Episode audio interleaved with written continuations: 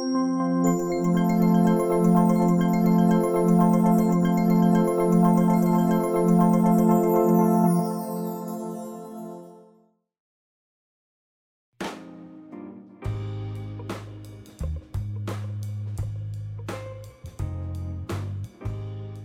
bienvenidos y bienvenidas todas y todos a este primer programa de Inventario. Es este, el podcast que está eh, haciendo Chiapas Paralelo. Mi nombre es Andrés Domínguez, eh, soy reportero de Chiapas Paralelo. Y en este primer programa y en el marco de los 15 años del eh, fallecimiento de la conocida como comandante Ramona, pues vamos a hablar un poco sobre este tema, pero primero vamos a hablar de forma muy puntual qué es inventario. Inventario, pues es el nombre del podcast que hemos decidido ponerle, donde se van a hablar de temas históricos, medioambientales y sociales, y en lo particular algunos que otros temas que sean de interés, porque justamente nace de un interés personal sobre conocer diferentes temas, eh, como lo he mencionado, que en lo particular se me hacen de mucho, de mucho valor y que tal vez en estos nuevos formatos de podcast pues puedan perdurar un poco más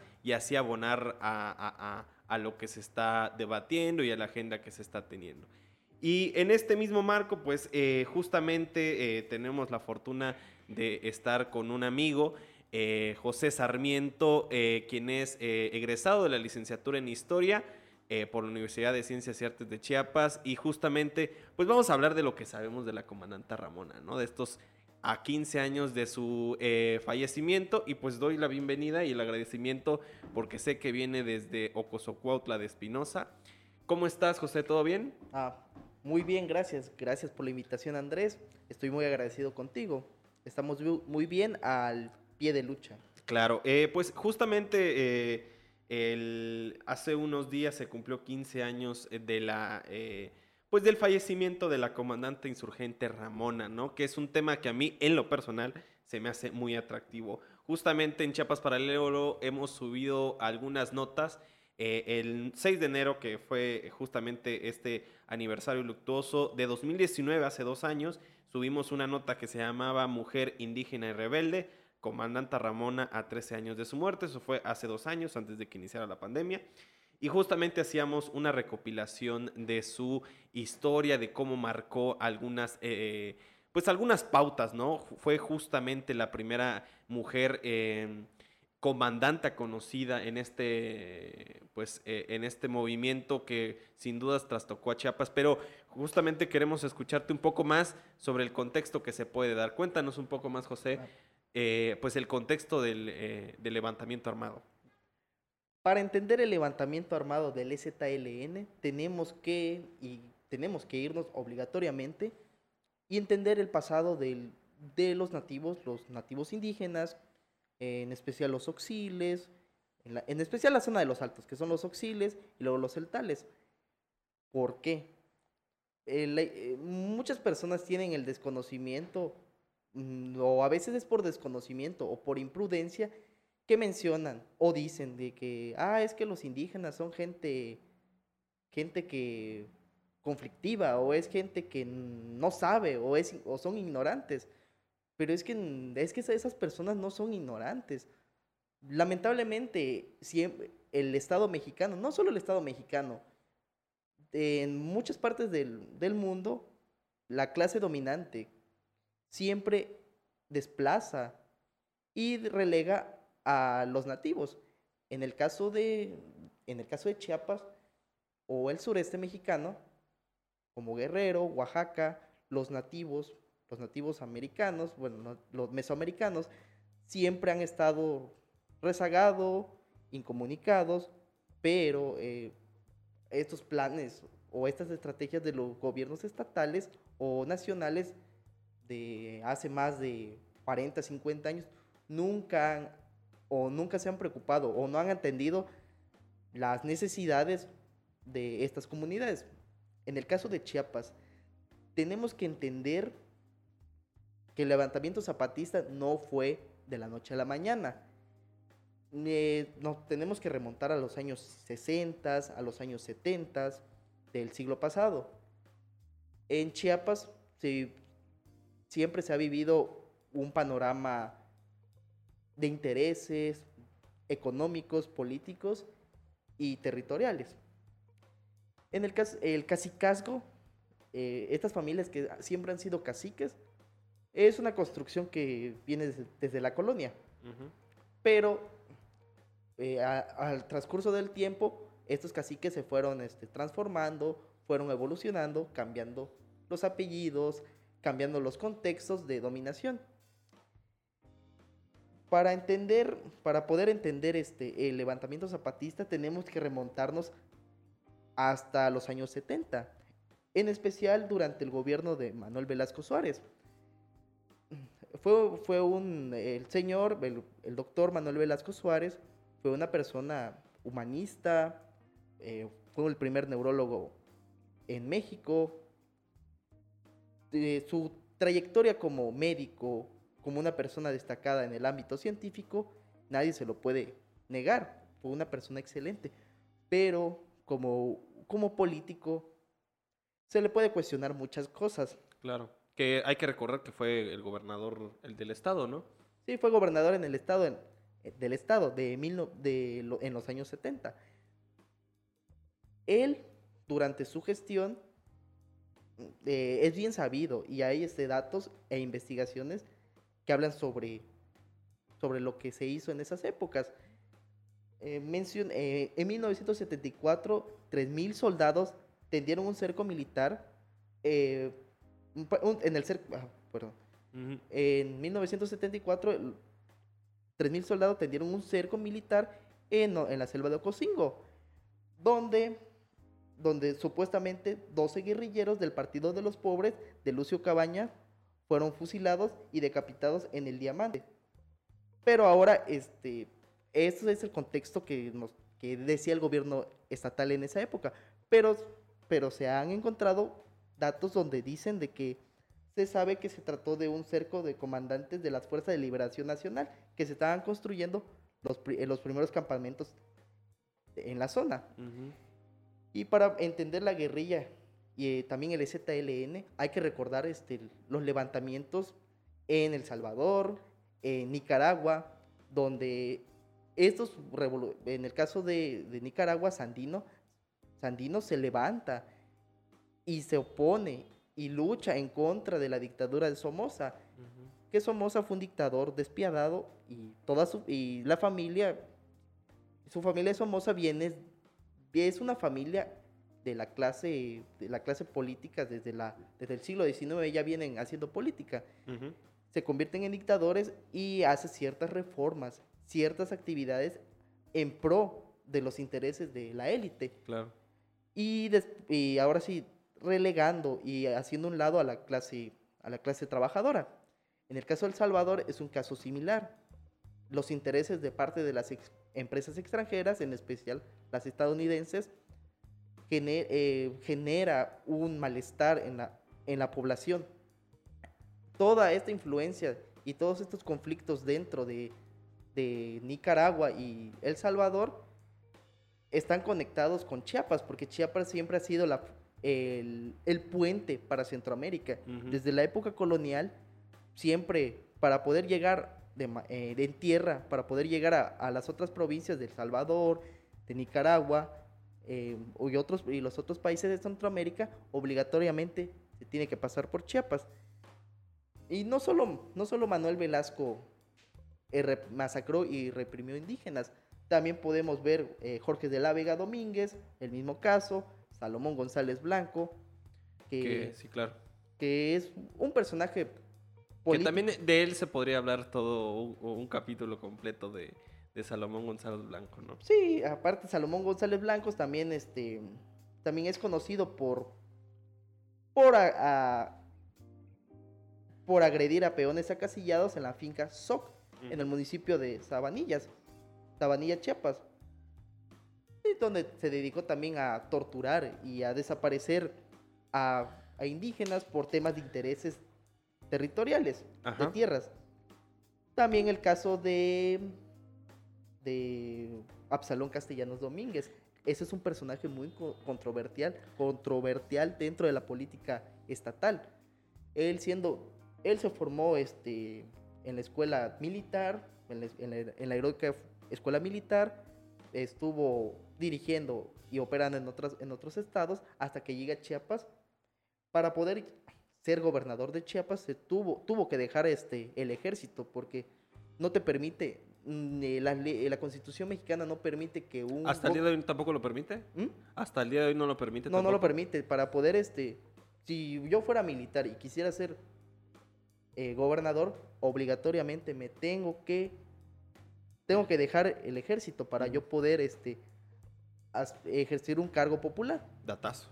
Datazo. Que eh, es lo que hizo el general Salón, este, Absalón. Absalón, el general Absalón.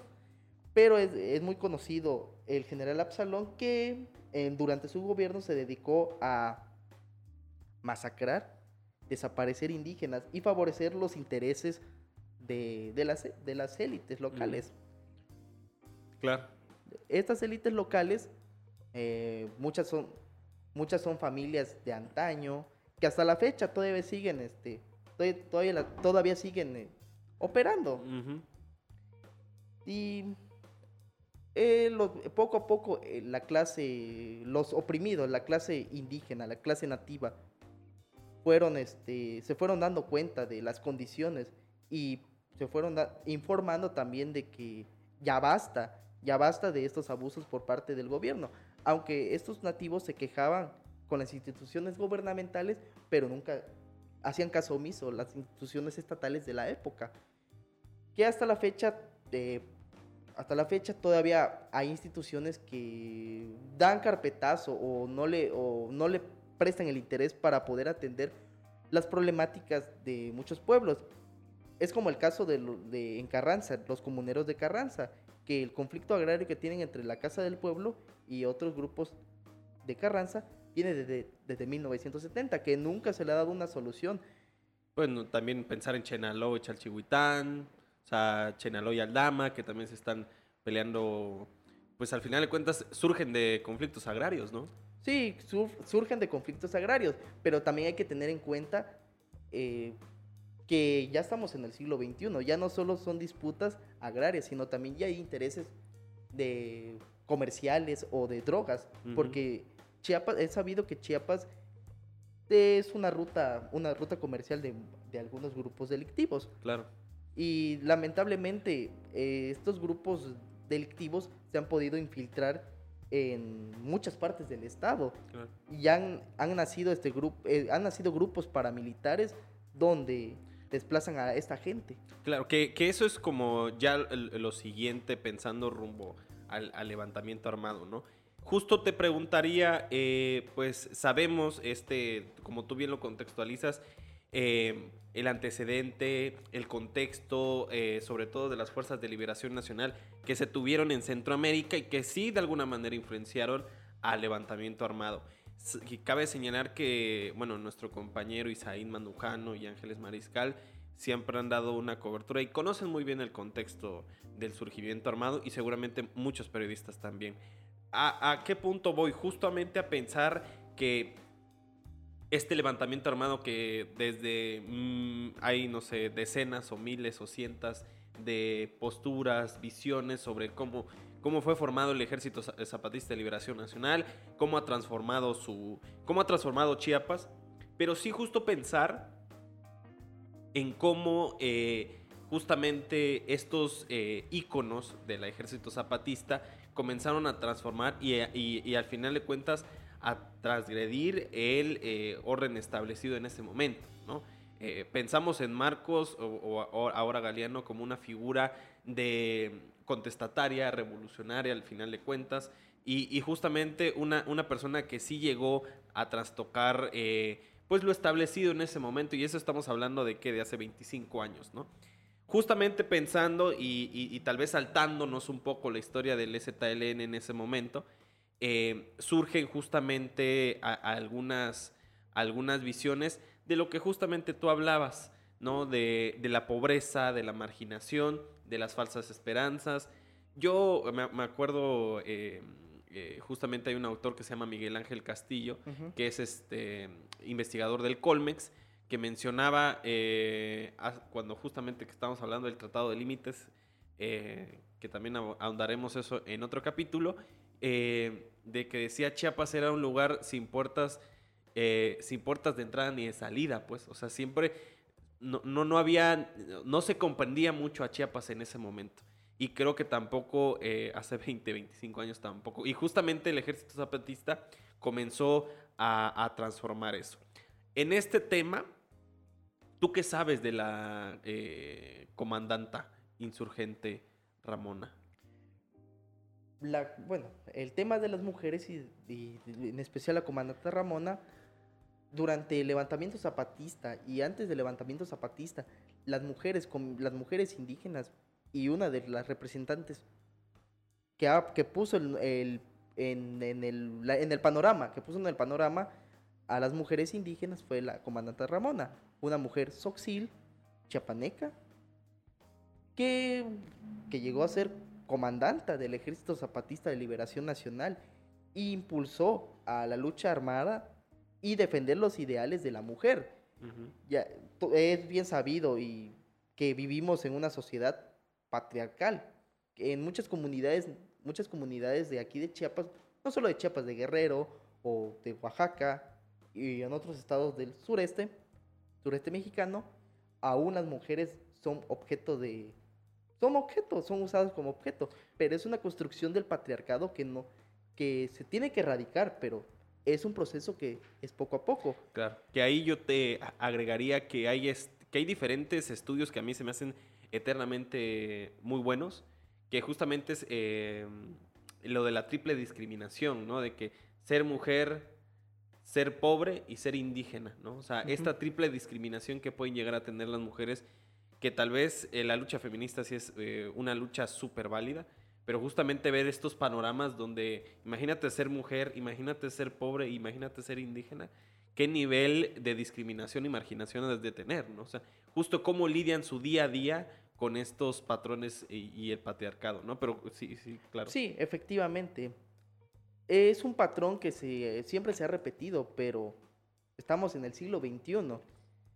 Las mujeres, las mujeres han tomado el protagonismo y son capaces de, de hacer, sacar el trabajo y sacar adelante a la familia, no solo a la familia, sino también en el ámbito laboral.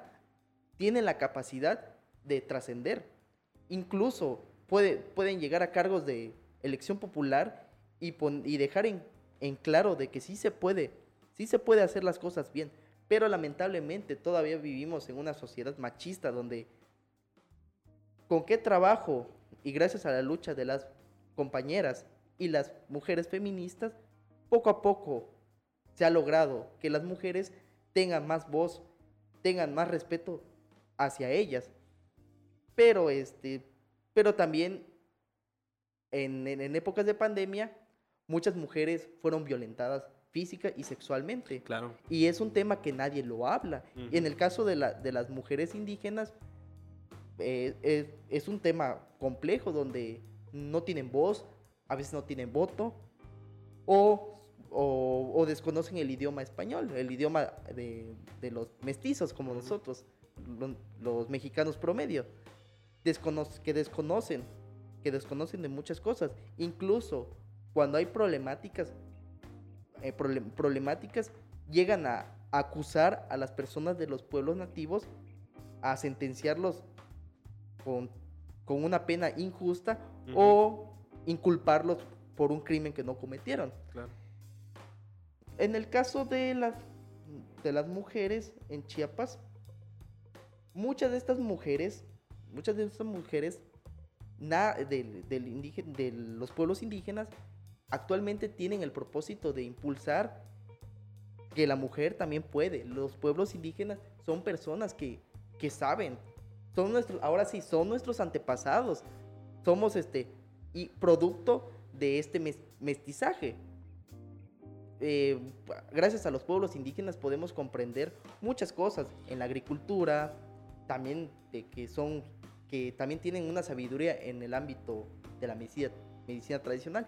Y las mujeres han jugado un papel muy importante para la preservación de estos conocimientos milenarios. Claro, yo ahí te dejaría porque justo vamos a ir este, a nuestro primer corte del podcast.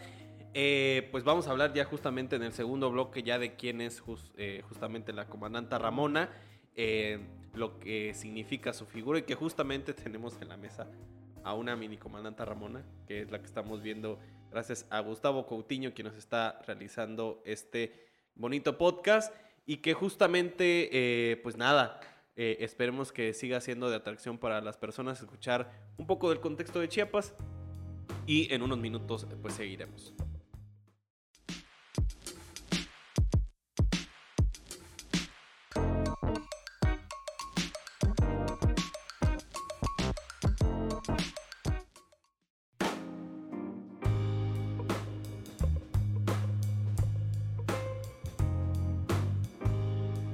Entre los jefes indígenas de la rebelión hay una mujer pequeña, de por sí pequeña entre las pequeñas. En rostro amordazado en negro logra dejar libres los ojos y algunos cabellos que guardan la nuca. En la mirada el brillo de quien busca una escopeta recortada calibre 12, terciada a la espalda, enlace zapatista 2003. Pues esas fueron palabras de enlace zapatista justo hacia la descripción a la comandanta Ramona cuando, lo cuando la recordaba hace dos años. Hay que recordar que la comandante insurgente Ramona era una indígena sotzil, como bien ya nos recordaba José, nacida en San Andrés La Reinsar, que eso nos quedaremos en el tercer bloque porque justo ya fui eh, a San Andrés a preguntar por ella y algunos datos ahí que, me, que, que, logré rescatar. Fue la primera eh, mujer comandanta del Ejército Zapatista de Liberación Nacional que se da a conocer públicamente, eso es bien importante según lo señala Márgara Milán. También hay que señalar que es lo que estábamos platicando. Impulsó el trabajo eh, de, la ley revolucionaria de las mujeres y es un ícono, que eso es bien importante, de la lucha por la igualdad de las mujeres. También fue eh, justamente, ahorita vamos a avanzar mucho, pero fue la primera, eh, yo me acuerdo mucho una imagen de, de Ramona en estos documentales que sacó La Jornada, donde justamente se van a los famosísimos diálogos por la paz cuando llegan a la, a la Cámara de... al Congreso de la Unión y va ella de abanderada, pues. Y justamente lleva la bandera que alguna vez que alguna vez rescataron. Pero justamente para hablar un poco más y seguir este contexto de la comandante insurgente Ramona, José, ¿quién fue la comandante insurgente? Ya hablando un poco del contexto, cuéntanos un poco. La comandante Ramona fue una mujer, como ya lo mencionaste, nació en San Andrés La Larrainzar, que es un municipio de los Altos de Chiapas. Es un pequeño municipio de los Altos de Chiapas, cercano a San Cristóbal de las Casas. Una mujer, una mujer analfabeta, que, dadas las condiciones de, la región, de la región, y no solo de, en el caso de la comandante Ramona, sino de muchas mujeres que, que por, es, por, las, por las cuestiones ahora sí del pueblo, o a veces no políticas, sino económicas y socialmente, no pueden a veces asistir a la escuela, porque en, las comunidades las mujeres eh, siempre están en casa, no, no, no trascienden a otros, a otros puestos o a otras áreas de trabajo que, que son mal vistas, por ejemplo, si una mujer esté trabajando o se dedique a, otra cosa, como en el caso de los hombres, que que en muchas comunidades es mal visto de que las mujeres, eh, que los, perdón, que los hombres se dediquen al, a la alfarería o al bordado. Pero eh, poco a poco ha habido apertura en esos temas. En el caso de las mujeres, igual es un proceso, es un proceso que poco a poco hay apertura. La comandante Ramona eh, es algo, es un caso muy interesante, porque ella, a pesar de no tener un estudio, a pesar de no saber leer y no saber comprender al 100% el idioma español, el castellano, pero sus ideales, eh, eh, los ideales de una mujer indígena, una mujer indígena que también tienen voz, también tienen voto, también tienen derechos. Que, justamente eso lo hablábamos ahorita en el corte, este, que es un gran tema hablar sobre eh, este rollo social entre la imposición del mestizaje hacia, hacia yo creo que ahí podríamos inclusive apoyar la palabra hegemonía, ¿no? De cómo justamente em, la clase, como tú lo dices, eh, la clase dominante, la clase dominante busca siempre hegemonizar eh, a todo, ¿no? O sea, en México es muy claro, o sea, durante la política de 1920, 30, 40, lo que se buscó fue que todos los mexicanos y mexicanas fueran iguales, o sea, es decir, que hablaran español, que se vistieran igual, que, o sea, esta identidad nacional. Y justamente lo que estábamos platicando ahorita en el corte, ¿no? Pero a ver, cuéntanos un poco más para, para poder, para poder llegar a entender este, eh, este rollo. Mm, para poder entender el, el asunto, siempre la clase, los mestizos, como mestizos nunca, nunca nos preocupamos por y nunca nos vamos, y nunca vamos a entender el mundo nativo, el mundo indígena. Porque somos personas que a veces como mestizos no tenemos una identidad. Porque, por, el por qué. Siempre, siempre como mestizos eh, tenemos un pariente o un familiar que es extranjero. Que a veces nos damos, aunque seamos de piel oscura, pero siempre queremos resaltar de que, ah, es que yo, mi abuelo fue español, o fue francés, o tuvo otra nacionalidad, pero siempre rechazamos eh, nuestro pasado indígena, aunque, seamos, aunque tengamos rasgos muy marcados de que pertenecemos a una comunidad, pero trata, se trata de, tratas de borrar o querer olvidar esa parte. Y que yo, yo ahí justo hablaría un poco de tal vez no tratar de forma eh, consciente, pero ahí, ahí platicaríamos mucho de, de diferentes cuestiones pero hasta inclusive cuestiones históricas, ¿no? De que justamente cómo, cómo la figura construida socialmente del indígena es justamente a esa persona orillada como analfabeta, pobre, eh, ignorante. ignorante, y justamente eh, yo soy, eh, no sé, siempre me conflictúa mucho cuando los gobiernos y el presidente del gobierno también lo hace, que se dicen aliados de los, de los pueblos indígenas, pero todavía no los llegan a comprender. O sea, y, yo creo que esa es una gran lucha eh, eh, que, debería de abarcar mucho más, porque justamente los pueblos indígenas en algún momento dado se van a ver acorralados, sobre todo por la hegemonía pues mexicana, de la identidad mexicana, ¿no? De que al final de cuentas, eh, muy influenciada ahorita con, algunos términos, pero sí, te, te, escucho ahí. Mm, el mundo indígena nunca va a entender el, nunca va a entender el, mundo nativo, el mundo indígena, el mundo este, el mundo indígena no va a entender, nunca entiende al mestizo, ni el mestizo nunca va a entender el, mundo indígena, aunque el mundo indígena, los nativos, ellos tienen una propia identidad.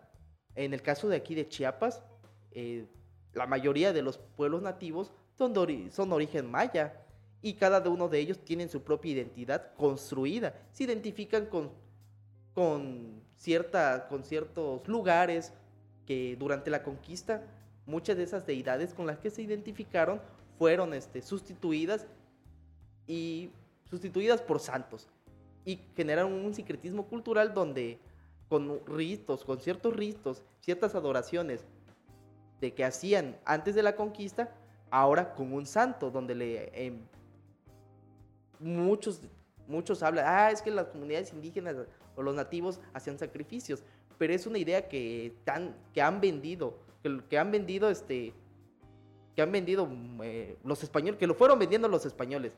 Y esos españoles dijeron, ah, es que todo, en todos los pueblos son este, son este, agresivos, pero no.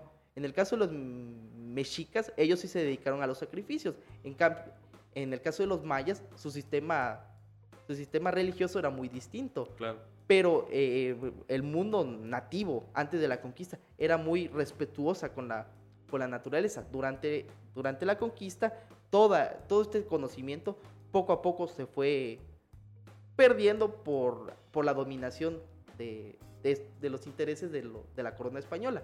Pero esto, pero lo poco que se pudo rescatar, actualmente las, las comunidades indígenas, las mujeres siguen impulsando el respeto hacia sus propiedades, hacia sus tierras, que ancestralmente ellos son propietarios de, de muchas extensiones de tierras que, que durante la colonia, el siglo XIX, el siglo XX, fueron despojadas de sus propias propiedades. Las mujeres juegan, un papel muy importante. La comandante Ramona fue la que fue la voz de estas mujeres que son silenciadas, que fueron silenciadas por mucho tiempo, a pesar de no tener una, como lo clásico, primaria, secundaria, una carrera universitaria, pero sus ideales. Y el promover que también las mujeres indígenas son capaces de hacer cosas y Sí. transformar. Yo, yo ahí te agregaría eh, justamente, yo creo que el gran distintivo de la comandante Ramona para los que yo no la llegué a conocer obviamente, pero sí eh, identificada en la lucha físicamente fue su estatura, ¿no? De que entre el comandante, entre los demás comandantes, entre la misma gente, entre extranjeros que eran periodistas, otros que apoyaban, la comandante Ramón era la más chiquita, ¿no? Y que justamente por, por eso iniciaba con esta frase de enlace zapatista, eh, inclusive esta investigadora que te comento, eh, que aquí tengo el nombre que es Márgara Milán, eh, mencionaba, y aquí te digo, su figura pequeñita resaltada por, la por el pasamontañas que la hace otra. Contras- contrasta con las decenas de mujeres indígenas que se intercalan con extranjeros y mexicanos para formar los cinturones de paz. Esta figura se convierte casi de inmediato en artesanía hecha por las mujeres chamulas inundando el mercado de San Cristóbal de las Casas. Yo justamente eh, tengo una atracción, eh, eh, un interés muy marcado por la comandante Ramona porque justamente es esta figura irruptiva. De por sí el ZLN lo es, pero cómo, si ya nos metemos a otros temas sociales, pero no quisiera, cómo esta, esta figura empoderada de la mujer, teniendo en cuenta que era muy chiquitita, ¿no? O sea, de cómo eh, esta idea de que tenemos de que necesariamente las mujeres empoderadas tienen que ser eh, exorbitantemente grandes o, cualquier hombre y que justamente la mujer pequeña, esa mujer que tenía una voz, no, no gritaba, de hecho cuando eh, decía lo del Congreso de la Unión tampoco gritaba, pero sí este, tenía una... eh, tenía un discurso que era súper súper válido ¿no? y que justamente eso es lo que estamos platicando. Hay que, hay que recordar que justamente cuando eh, se da levantamiento armado, pues eh, fallecimientos y todo, y todo este rollo, pues se dan justamente las jornadas por la paz y la reconciliación, que ya cuando entra Samuel Ruiz, llega el delegado, que no me acuerdo cómo se llamaba, el de la Secretaría de Gobernación, Camacho, Camacho. Manuel Camacho Solís, Sí.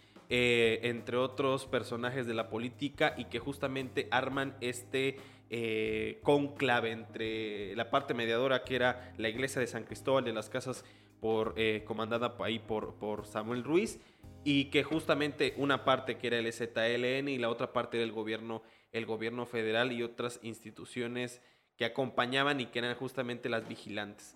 En este punto es donde justamente Ramona tiene eh, mucha más visibilización porque justo es ella, esta figura, la que comienza a mediar, ¿no? Y no es tanto ya estos eh, figuras contestatarias donde eh, fíjate que fulanito te dijo tal y llegaba el gobierno y respondía tal, sino que ya había una, eh, una triangulación, ya había una comunicación un poco más directa, ¿no? Y que justamente la comandante Ramona llega a transformar eso. ¿Cómo, ¿Cómo ves tú el papel de la comandante Ramona en, estos, en estas jornadas? Sobre todo eh, teniendo en cuenta cómo, cómo se va desarrollando la historia.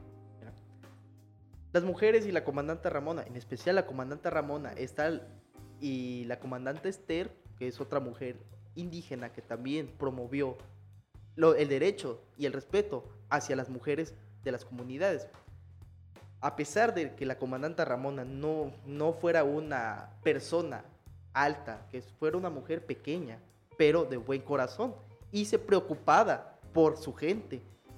La- eh, el- muchas personas hacen este, críticas o, o, que, o crean una idea de que la, que la mujer perfecta tiene que tener ciertos, ciertos rasgos físicos, pero esta es una construcción y una construcción también de la industria de la Sí. moda, de que ha estereotipado a las mujeres, donde te, te tratan de vender una mujer con ciertos rasgos físicos muy estilizados, pero en el caso de las comunidades nativas, la belleza de las mujeres se puede distinguir de diferente forma, ah, se puede, se puede ver de diferente forma. No es lo mismo eh, reconocer la belleza de una persona del extranjero, nosotros como mexicanos o chiapanecos, que reconocemos la belleza de, un ex- de una extranjera, a que los extranjeros reconozcan una belleza de un nativo, porque es un fenómeno que pasa que pasa en, los países, de que los extranjeros aprecian la belleza de las mujeres o de los hombres aquí en México. Claro, que teniendo en cuenta, eh, y ahí nos detenemos un poquito, eh, justamente en pensar eh, cómo son los rasgos característicos de las mujeres en los altos. Yo me pongo a pensar que justo la gran mayoría son personas de muy baja estatura. Eh, O que de por sí, promedio. Ajá, que, que de por sí en Chiapas pues tampoco somos tan altos comparados con, por ejemplo, con personas del norte, ¿no? Ni tampoco Oaxaca somos personas de estatura baja o promedio, Tabasco. Claro. Entonces, por ejemplo, en, eh, en esta zona de los altos, justamente una piel muy morena, ¿no? Eh, eh, justamente a mí siempre me, me, me, me- me recuerdo mucho la estatura, pero más allá del físico, cabrón, ¿qué, qué, qué trabajo tienen eh, las mujeres indígenas, ¿no? Ah, O sea, yo cuántas cuántos artículos, cuántos, eh, cuántas investigaciones, cuántas notas no he leído de muje- que mujeres son la punta de lanza para, para, para mover toda una comunidad. Yo me acuerdo mucho sobre el tema del agua, que justamente cuando vinieron a hablar eh, personas sobre el tema de la Coca-Cola en San Cristóbal, había una investigación que hablaba de cómo la mujer indígena era la encargada de proveer agua a básicamente toda, a toda una familia. Y mencionaba que caminaba dos o tres horas a la toma de agua más cercana y ella misma se la llevaba. Y si no existía esa, esa figura de mujer, pues no existía el agua. Entonces por eso era importante el papel de las mujeres y que justamente es lo que podemos contrastar con pues eh, en, otro, en, en otros fenómenos. Es decir, la mujer indígena eh, y, y sobre todo la de, las- la de los saltos es una mujer muy trabajadora, muy... Eh, efectivamente. que, que, que so- que- que visibiliza estas dos o tres trabajos que pueden llegar a... Porque no solamente, por ejemplo, la mujer artesana, que es mujer artesana. Madre eh, de familia. Madre de familia.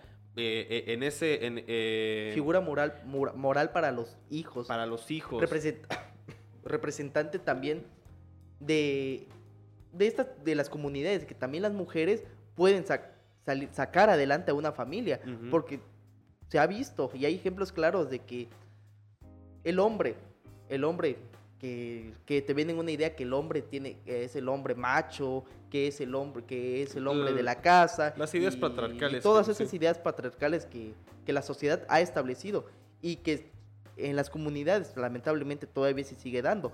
Pero gracias a las mujeres que se han rebelado contra este sistema, Ramona, la comandante Ramona, fue el parteaguas para que más mujeres tomaran la conciencia y se rebelaran poco a poco de este patriarcado.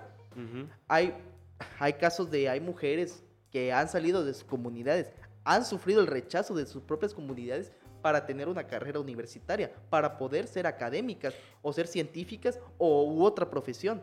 Que, sí, que, que en Chiapas Paralelo, que justamente con, con nuestra compañera Jessica Morales, que también le mandamos un saludo, ella ha sacado dos o tres historias muy buenas de mujeres indígenas que justamente les decían sus papás, no, pues este, pues tú vas a seguir el ejemplo que, que se ha tenido siempre, ¿para qué te vas a ir a la ciudad? ¿O para qué vas a estudiar? ¿O para qué vas a si estudiar? tu fin es crear, formar una familia y tener hijos para el campo, para que trabajen en el campo y atender el hombre.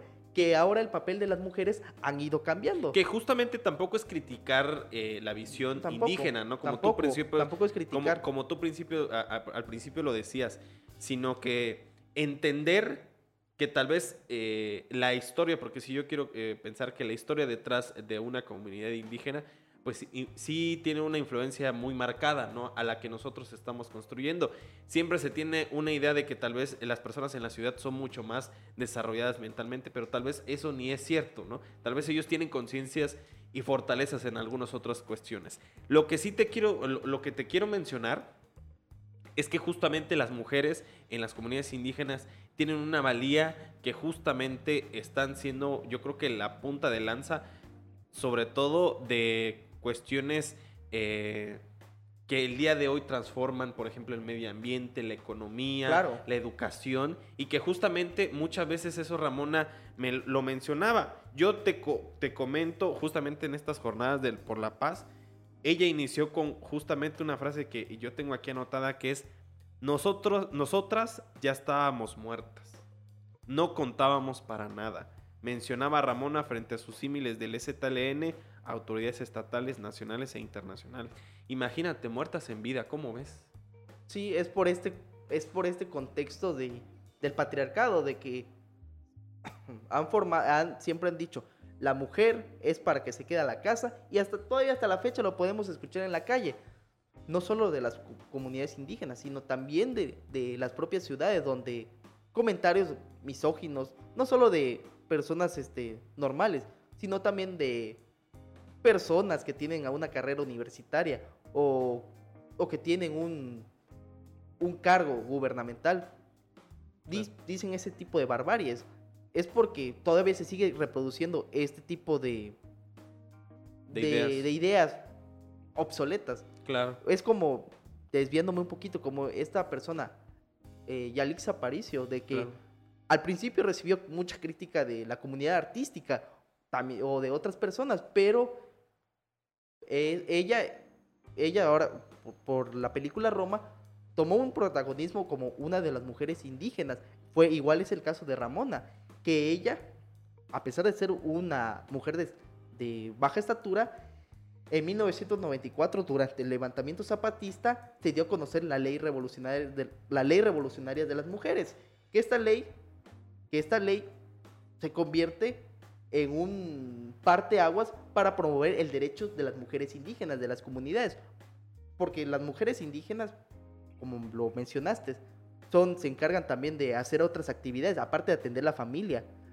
Las mujeres indígenas también administran el, el dinero que tienen tienen negocios y muchas actividades, solo que no de la, también los mestizos, la, comunidad, las ciudades, las personas de ciudades no entienden eso. Y gracias a, estos ejemplos de estas mujeres luchonas y trabajadoras que también se dedican a las actividades del campo, a cortar leña, a, hacer otras actividades, también y no nos vamos muy lejos. Aquí en las ciudades ya hay mujeres que se dedican al, al tema del transporte. En las ciudades ya se dedican a, manejar taxis o, al tema de la construcción. Claro, y que justamente es la, historia que vemos marcada. Justo llegamos ya eh, a la recta final del segundo bloque. En el tercero vamos a hablar ya de los últimos años de la comandante Ramona, de lo poco, mucho que hemos platicado aquí con, con José. Y pues eh, les seguimos invitando a que se queden y nada, eh, espérenos.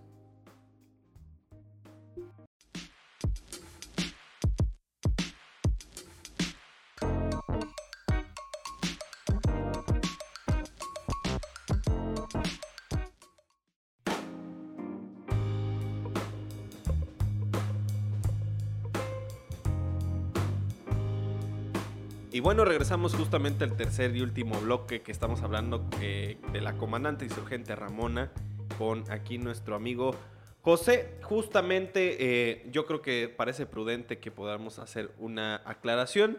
Pues somos personas que nacimos, bueno, yo nací en el 95, seguramente tú naciste. Yo en el 98. Que somos personas que nos interesa la historia y que conocemos y que nos apasiona conocer un poco más de la historia y que justamente pues tampoco eh, conocemos todos los contextos, conocemos todos los libros, conocemos eh, toda la historia, pero sí nos ha interesado conocer eh, eh, cierto tipo de historias, entre ellos los de la comandante Ramona. ¿Por qué es importante? Porque seguramente va a haber personas que sepan un poco más que nosotros y que de repente nos digan, no, pues deberían de haber hablado de este tipo de cuestiones y tal, tal, Lo que sí es importante decir que lo hacemos pues con, con el debido respeto que tenemos y que justamente lo hacemos con el fin de que pues la las personas que lo lleguen a buscar, que lo lleguen a escuchar este podcast, es contagiar y que justamente las personas se interesen un poco más en la comandanta o en, la historia del ejército zapatista y que justo lo hacemos desde nuestro poco, eh, con, poco, mucho conocimiento que tengamos, ¿no? Justamente ya habiendo aclarado eso, eh, nos vamos a una nota que yo justamente hice, déjame te digo, la hice eh, el, bueno, justamente el año pasado y se llama Aquí descansa la comandanta Ramona. Eh, justamente me fui a San Andrés La Reinsar, que justamente eh, me encanta porque cuando llegas a San Andrés te dicen, la Rainsar es todo el municipio, San Andrés es la cabecera. Entonces siempre te, siempre te aclaran eso, ¿no? De que la Rainsar es todo el municipio, pero San Andrés es eh, la, eh, la cabecera municipal. Que antes así se llamaba San Andrés La Rainza, que era todo el municipio. Por esta, con, eh, en los años 30, con, en- durante el gobierno de Victorio Hugo Grajales, le quito con, eh, con, la, con, esta, con este problema de la guerra cristera y el contexto del- de la erradicación del, de que querían erradicar este, ciertas costumbres del catolicismo del eh, y la quema de santos, que se le conoce aquí como la quema de santos.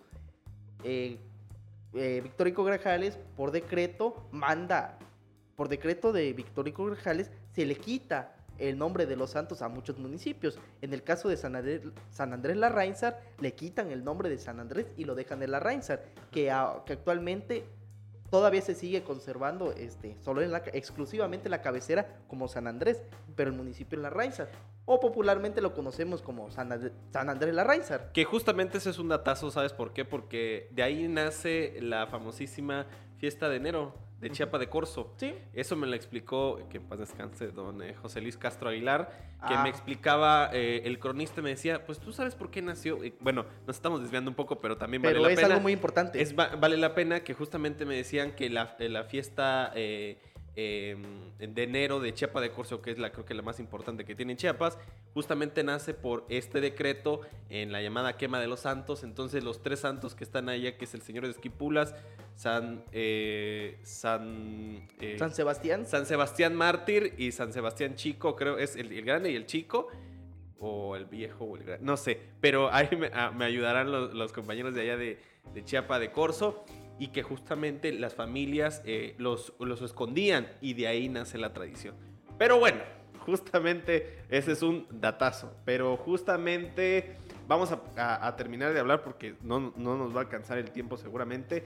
Pero te comentaba que me fui a San Andrés Larrainza con, mi- con mi amigo también Roberto Ortiz, que es un fotógrafo justamente de Chiapas Paralelo, a buscar la famosísima tumba de la comandanta Ramona y que eh, antes de, perdón, antes de terminar, hay que señalar que en 1996 se van a las jornadas y que justamente Ramona va de abanderada con, este, con un grupo hacia el Congreso de la Unión para exponer justamente las, eh, las quejas del Ejército Zapatista de Liberación Nacional.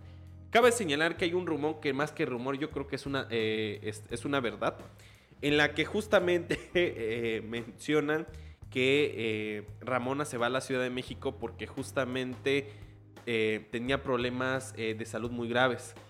Claro. Entonces se va a la Ciudad de México, da el discurso, da el discurso y la operan justamente de un riñón, que esto también está verificado por la, la autora que te mencionó desde el principio, Millán, y que justamente mencionaba que se real- realizó un trasplante de riñón que la llevaría a vivir un poco más, eh, aprovechando la visita a la Ciudad de México. Claro. Entre ellas, eh, justamente dijo una frase que a mí se me hace muy buena, que es, tenemos derechos también, no solo el hombre, somos igual el hombre y las mujeres. Hay campesinos que enamoran a mujeres muy chiquitas de 15 o 8 años. Ya no, pero me sentía igual, estoy libre. Ahora como lo soy, tengo conocimiento y si alguien me enamora y todo, y así se puede, pero nada más si quiero, pero con libertad, dijo. Cabe señalar que esto es una cita textual del libro que menciono y que eh, también es eh, justamente lo que tú vas a, hablar en unos momentos más. Eh, Ramona, de lo que yo escuchaba y de lo que fui a atestiguar con la gente que de allá de San Andrés, es que era una mujer, eh, era una mujer em, pequeña de estatura y que nunca se casó. De que ella trató de irrumpir eh, el patrón que tuvo en su familia. Eh, me mencionaba un- una fuente que tenía en San Andrés que de toda su familia, eh, de toda su familia, ella fue la única que no se casó, de que no tuvo un esposo y que murió justamente de una forma muy icónica. Pero ahorita llegaremos a eso. No Claro. sé qué, qué tú nos podrías agregar un poco más, José. Efectivamente, efectivamente, la comandante Ramona es un pilar y es una mujer luchadora. Ella ella, dura, ella impulsó la ley revolucionaria de las mujeres. Eh, me, le, voy a, le voy a leer unos, un pequeño extracto de la, ley- la ley, la- esta ley revolucionaria. Ajá. La primera es, las mujeres, sin importar su raza, credo, color o afinación política, tienen el derecho a participar en la lucha revolucionaria, en el lugar y grado de su, de su voluntad y capacidad determinen. La séptima es, las mujeres tienen el derecho a elegir su pareja, a no ser obligadas por la fuerza o contra el matrimonio. Lo que tú acabas de comentar, de que en las, no solo en las comunidades, sino también aquí en, la- en- en las ciudades, las costumbres familiares, eh, este sistema ya establecido. Llegas a una cierta edad, 20, a, y a veces ni llegas a los 20, pero ya a los 18, 19, 20, ya, ya, esta- las familias ya te dicen, ah, ya te debes de casar. En el, en el caso de las mujeres, dicen, es que ya, y usan una palabra que, que aquí en Chiapas, dejada. Ujú. Que esa es una. Ah, es que es una mujer que. que. que ah, ya no se va a casar. O, o otras palabras que no quiero mencionar por el respeto Claro. hacia las mujeres. Que ustedes. ustedes la conocen. Pero. eh, pero, eh, pero en las comunidades indígenas. eh, a alguna edad, este. de 14, 13. o hasta los 11 o 10 años. Las familias todavía tienen la costumbre de vender a sus hijas. A personas adultas de 40. a señores de 40 o 50 años. Como por ahí había leído una nota que, que en Guerrero eh, la familia quería vender a una niña, pero gracias a la intervención de, de personas preocupadas por, por tratar de erradicar ese tipo de situaciones, se logró recuperar a esa niña y evitaron que se vendiera. Aquí en Chiapas es muy común que algunas comunidades pase, pero poco a poco, poco a poco se ha tratado de quitar y erradicar ese tipo de prácticas donde a las, a las niñas son violentadas física, verbal y sexualmente. Mm, A veces aunque no sean este, aunque no seas no sean vendidas a otras personas, pero sufren sufren violación Claro. que por ser por la falta a veces de información o carecer de ciertas infraestructuras para tener com- comunicación, este tipo de casos no salen. O cuando los expone, o cuando exponen esos casos, eh, algunas autoridades o, Ujú. o hasta los mismos, los mismos policías tienen esa costumbre. Ay, es que la mujer lo, es que la mujer lo provocó. Eso pasa también en las comunidades y en las ciudades donde a la mujer la tra- tratan de, de justificar que provoca a los hombres, pero eso es, es una idea mal. Claro. Justamente eh, eh, lo que pensaba era que para, pa- pa- la, la figura de Ramona ha trascendido y trasciende, eso, eso, eso no tenemos ninguna duda. Pero sí justo podemos identificar que una mujer que ya puede egresar o que puede denunciar en una comunidad indígena una violación puede estar marcada por la lucha de Ramona y por la lucha de las, Claro, de las demás comandantas que puedan haber existido. claro. Lo que te comento es que eh, dentro de la lucha eh, que tuvo Ramona y que tal vez eh, sea la comandanta más visible que se tuvo en el, en el apogeo de- del ejército zapatista, pues ella fallece eh, en 2006 En enero de 2006. en enero de precisamente. 2006 después de complicaciones eh, en el estómago y eh, mi fuente me narraba una cuestión muy chistosa que no quiero pasar desapercibido. Me mencionaba que el día de su muerte ha sido considerado uno de los pocos con tráfico en San Andrés Larrainzar. Y, me- y- y yo le preguntaba por qué. Me decía que para llegar a San Andrés pues tienes primero que llegar a San Cristóbal de las Casas y que pues antes de llegar a San Andrés eh, pues eh, servicios militares y el gobierno estatal pues blindó y eh, primero hizo un blindaje para que no Un pasara- cerco. un cerco y luego lo hizo la propia comunidad no que luego lo hizo eh, el CNI y el ZLN y que cientos de carros de periodistas llegaban a, este, a documentar el hecho, a enterrar a, a- a- la comandanta Ramona. Entonces eh, me mencionaban mucho de que ha sido uno de los pocos días que ha habido eh, tráfico en San Andrés. Cuando uno llega a San Andrés, pues como cualquier otra comunidad de los Altos de Chiapas, pues no hay mucho tráfico, ¿no? O sea, inclusive puedes caminar libremente en la, en la calle y ves pocos carros.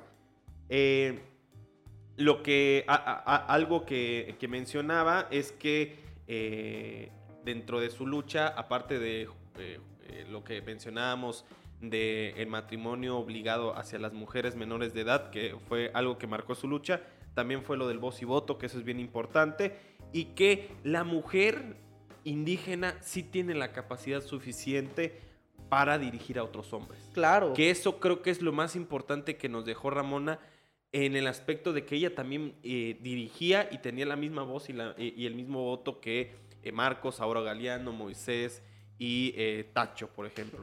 es lo que yo me, lo que mencionó, no sé si tú me quisieras ahí agregar algo. Claro, claro, la, comandante Ramona fue el parteaguas para que esta fue una mujer clave para que, las, para que muchas mujeres de muchas comunidades de México pudieran, pudieran este, poco a poco ocupar o representar a su propia comunidad. En el caso de Oaxaca, en el caso de Oaxaca, eh, el matriarcado en, en, Juchitán, que las mujeres toman un papel importante en la sociedad, donde toman decisiones importantes, donde los hombres no meten ahí los asuntos porque saben que también, porque saben de que, ah, no, es gracias a las mujeres y lo reconocen. Gracias a las mujeres podemos salir adelante. Las mujeres a lo largo de la historia han jugado un papel muy importante de consejeras, amigas, administradoras y consejeras. Bueno, ya mencioné consejeras, pero han sido muy visibilizadas. Incluso, incluso este, para que grandes escritores pudieran trascender.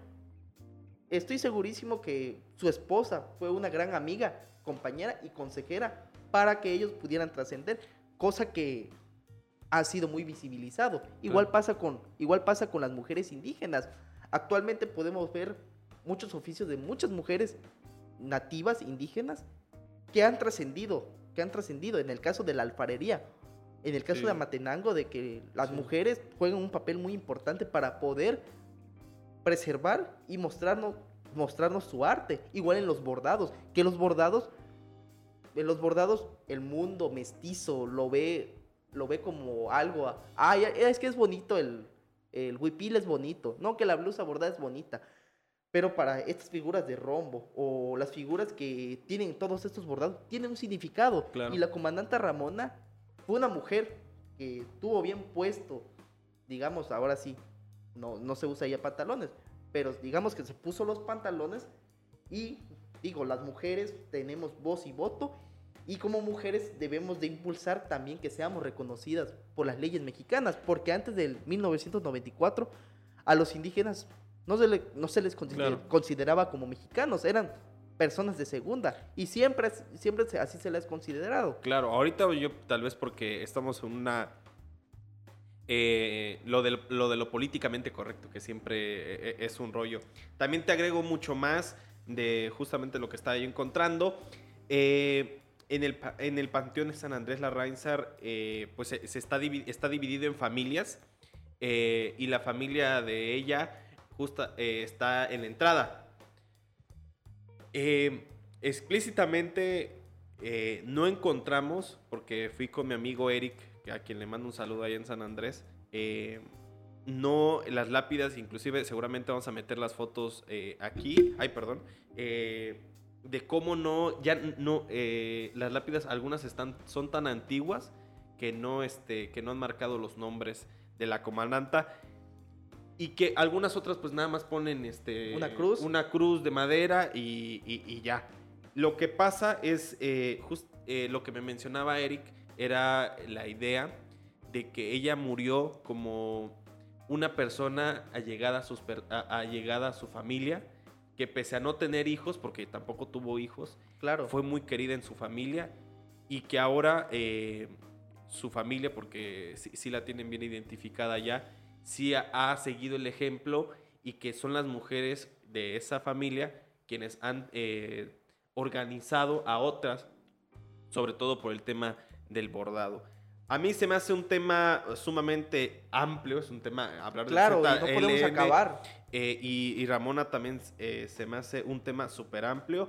Lo que sí es que eh, pueden entrar a YouTube y buscar Ramona, pueden, bus- pueden buscar artículos para hablar so- sobre Ramona y nosotros hemos tal vez aportado muy poco. O canciones, Ajá. canciones, no solo a Ramona, sino a al STLN, como en el caso de...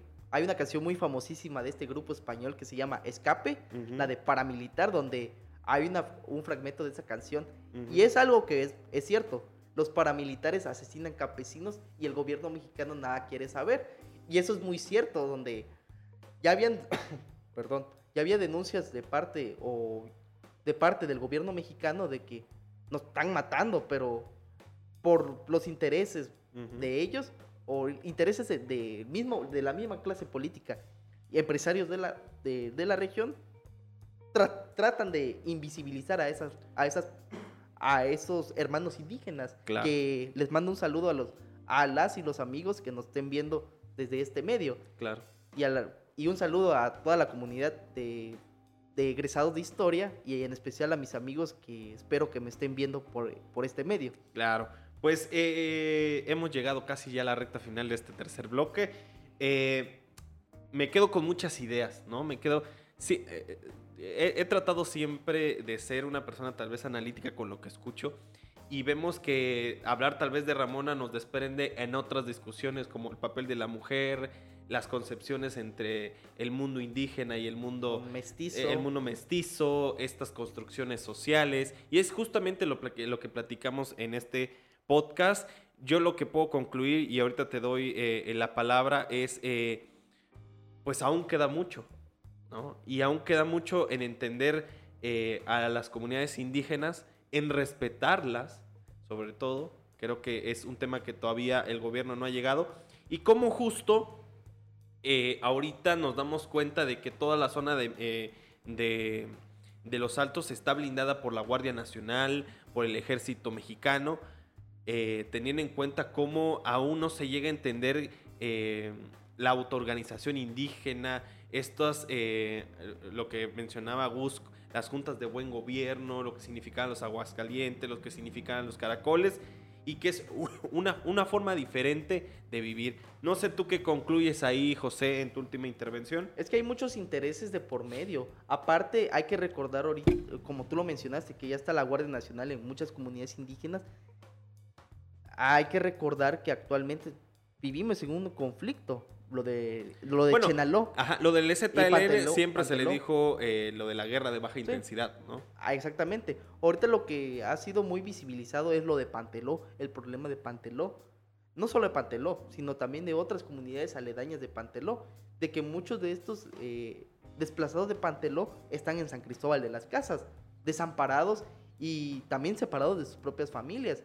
Desaparecidos que, que, que los familiares buscan que se les haga justicia. Y así, así hay muchos casos de muchas personas, en muchas personas que fueron desaparecidas por intereses o por porque era, o peligraban o porque era un peligro para, para ciertos grupos de poderes también.